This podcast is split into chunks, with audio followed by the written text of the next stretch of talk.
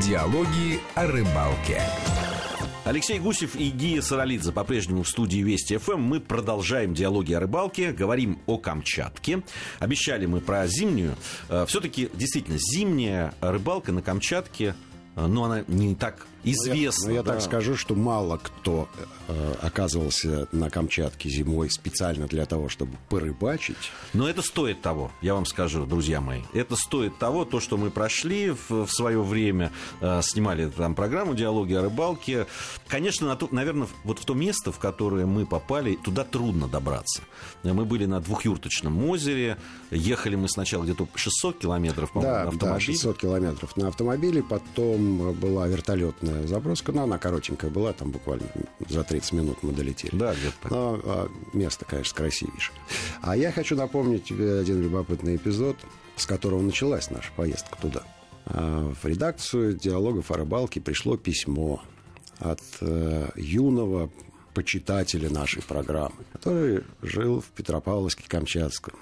И он говорит, дорогие диалоги, если вы будете зимой на Камчатке, пожалуйста, возьмите меня с собой на съемки. Я так люблю рыбалку и вашу программу.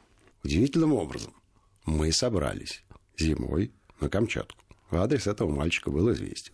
Прямо из аэропорта, вернее так, а, аэр- аэропорт Елизово находится на некотором расстоянии от Петропавловска-Камчатского. И оттуда надо ехать на машине. Дом этого мальчика был как раз на полпути.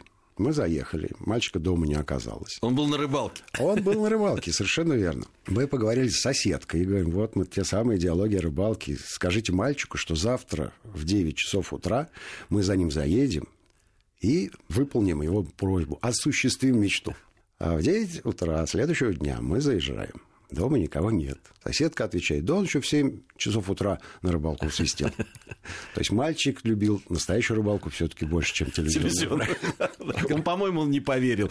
Подумал, что... Ну, правда, э, подарок ему все-таки передали Подарок передали. мальчику. Ну, вот такая вот смешная А вот удивительная история. Ведь считается, что, ну, отвлечемся немножко сейчас от э, Камчатки и зимней рыбалки. Ведь считается, что программа для мужчин, да, там уже зрелых, так скажем, которые увлечены рыбалкой. Но судя вот по тем письмам, мешкам буквально писем, тогда еще писали письма, когда диалоги о рыбалке только начинались. Мешки, буквально мешки писем приходили. И, ну, я не знаю, ну, не половина, но очень большая часть этих писем была именно от детей. Да, да, от детей, и э, более того, э, есть и другие э, косвенные свидетельства того, что детская аудитория была обширной у нашей программы. Мы выходили в 8 часов 30 минут утра по четвергам. В день выхода программы э, из разных регионов раздавались звонки в редакцию от э, учителей директоров школ с просьбой перенести время выхода программы на другое, ну, может быть, более раннее, потому что на первом уроке мальчишек в классе нет, одни девчонки. Да, было дело.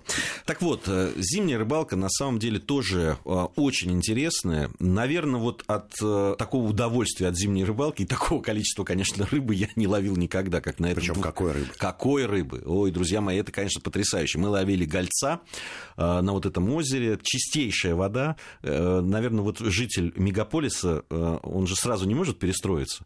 И ты вот стоишь, и, и очень хочется пить. И начинаешь искать, а кто-нибудь взял с собой воду, а было, надо сказать, минус 32 градуса. Минус 32 градуса. Ну да. вот, и Даже поэтому- если воду и брали, брали, да, она превращалась в льды. И местные люди, не, не очень понимая, чего мы хотим, а потом говорят, да вот же вода, и показывая на озеро. кружку, Да, и, и пей. Да, чистейшая вода, чистейшая рыба. А, Ловили гольца. э, э, Голец – этот эндемик, то есть жилая форма, э, которая никогда не покидает воды двухюрточного озера. А любопытно, чем кормится этот голец. На нерест в это озеро заходит нерка. А считается, что э, икра и мясо нерки э, намного превосходят всех остальных ее сородичей. Так вот, голец питается икрой нерки, потом мальками нерки, которые примерно два года в озере э, набирает вес, прежде чем спуститься в море. И вот на такой вот диете, но и сам-то по себе голец э, довольно вкусен. А когда он питается неркой, он становится вкусен вдвойне. Да, кстати, вот это вот это очень интересная тема, э, потому что, ну вот э, мы знаем, что, допустим, в низовьях Волги не, за рыбу не держат щуку. Да, просто называют жабой и не, не любят есть вообще местные жители. Но у них, у них э, другое воспитание, да, там же осетровые, и они считают, что вот, вот это рыба, а все остальное мусор. С другой стороны, э, по вкусу действительно та же щука, например, в, да, в одних местах, и, допустим, щука, которая там карельская какая-нибудь щука или байкальская щука, да. это совершенно другая, потому что она питается да. другим.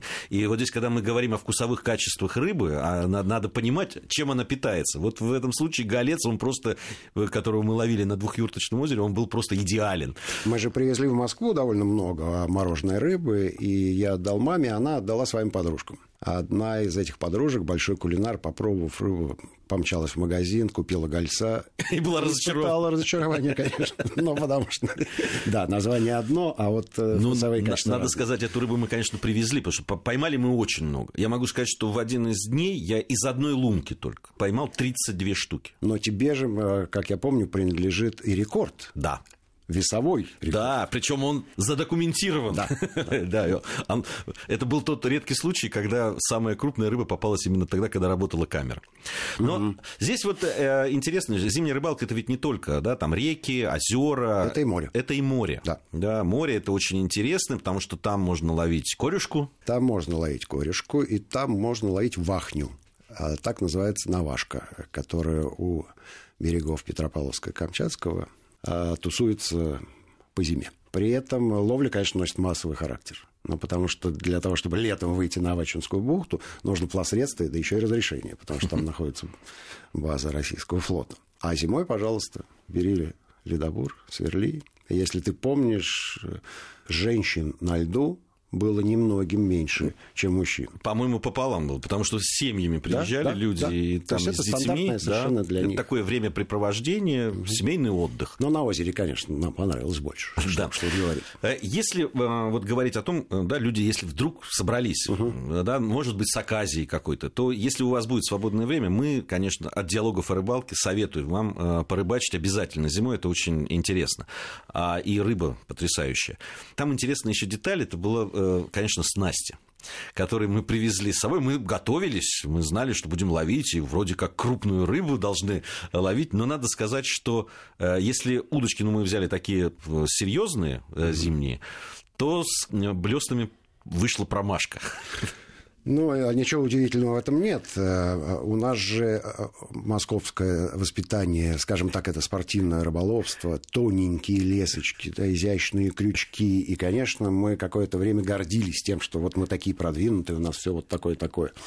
А, Тонко настроенные. Ну, э, отчасти это правда, и объяснимо тем, что наша избалованная московская рыба, конечно, на большой крючок и толстую леску клевать не будет. Она ее видит, она ее чувствует, она знает, чем ей это грозит. Поэтому ее надо обманывать. Что касается гольца на двухюрочном озере, ну, помимо нас, э, там была еще супружеская пара э, пожилых людей, которые какой-то вот этой заимкой эм, заведовали вели дела по хозяйству. А все остальное это дикие животные. И я думаю, что довольно редко подобное соотношение э, нарушается на этом озере. Но, может быть, в месяц там прилетает одна группа. Ну, вот, считай, 5-6 человек, и все. А Непуганный голец. Нет. А, а главное, что ему довольно тяжело передать свои знания, потому что клюет голец надежно, и никто его, естественно, не выпускал. Да, он, потому он... что когда ты его вытаскиваешь из лунки, он замерзает в течение 15 Да, да, да. Я вот напомню, что практически все дни, которые мы там были, было а, минус 30, э, около того. И еще о чем надо, ну, помимо снастей, кстати, если говорить о том самой уловистой снасти, то были обыкновенные ложки. Ну, вот э, да, да, кто да, знает, да, э, что да. такое ложка, там серебристого или золотистого цвета, такие советские советские, угу. с хорошей леской, вот на это клевал. Потому что когда я поставил первую свою э, вертикальную, такую блесну, э, такую правильную, все с крючочком, первая же поклев, первую меня оторвало, я привязал вторую, сумел вытащить, потому что не самый крупный голец, но на эту блесну было страшно смотреть. Просто крючки были погнуты, и я уже решил, нет, буду ловить на то, на что говорят местные. Кстати, вот это тоже очень правильно, когда приезжаете куда-то, посмотрите, не, не, не будьте такими пижонами. Посмотрите, на что ловят э, другие люди. Ну вот, э, если продолжить немножко эту тему, э, я получил подтверждение и в этой экспедиции. Большинство рыболовов, продвинутых, которые едут на Камчатку, в обязательном порядке меняют тройники на блеснах. и заводные кольца потому что это вот то самое место, где цена ошибки может быть высока, потому что и ломаются тройники, и разгибаются тройники, все зависит от их качества. Поэтому не ленитесь поставить надежный, хороший тройник, лучше кованый, и размером побольше. Ничего страшного от этого не будет. Э, если и изменится характер игры приманки, то, мне кажется, на местных лососевых это не оказывает никакого особого воздействия. Ну и последнее. Э, одевайтесь правильно. Берите правильную одежду, потому что минус 30, поверьте мне, это, в общем, это холодно. Это холодно, надо быть холодно. правильно одетым. Да и, собственно, в другие э, сезоны, я так понимаю, что тоже одежда должна, экипировка должна быть правильно подобрана. Надо внимательно отнестись к зимней одежде еще и потому, что помимо вертолета, если вам повезет, а, есть распространенное транспортное средство, это снегоход. И здесь, конечно, от, э, многое зависит от одежды. Потому что если ты водитель, то ты потеешь, если ты пассажир, то ты мерзнешь.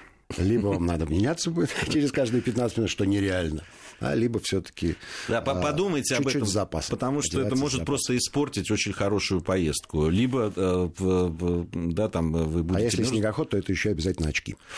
Да, в общем, подумайте об этом. Мы свои советы будем давать, конечно, в наших программах. К сожалению, понятно, что мы о Камчатке не рассказали всего, чего хотели, но время э, неумолимо подошло к концу. Надеюсь, что в следующих программах э, мы э, коснемся еще и не только Камчатки, и советы будем давать. Ну, а если есть у вас какие-то вопросы, у нас пока специализированного такого сайта нет, куда можно прислать, присылайте пока в Твиттер. Мне в Твиттер прямо есть, да, Твиттер Гии Саралидзе и Мирел. Найдите найдете его э, легко, э, я думаю, в интернете. И задавайте свои вопросы, мы с удовольствием будем на них отвечать. Алексей Гусев и Гия Саралидзе были в студии Вести ФМ. Спасибо большое за внимание и ни до следующего. Ни чешуи. Диалоги о рыбалке.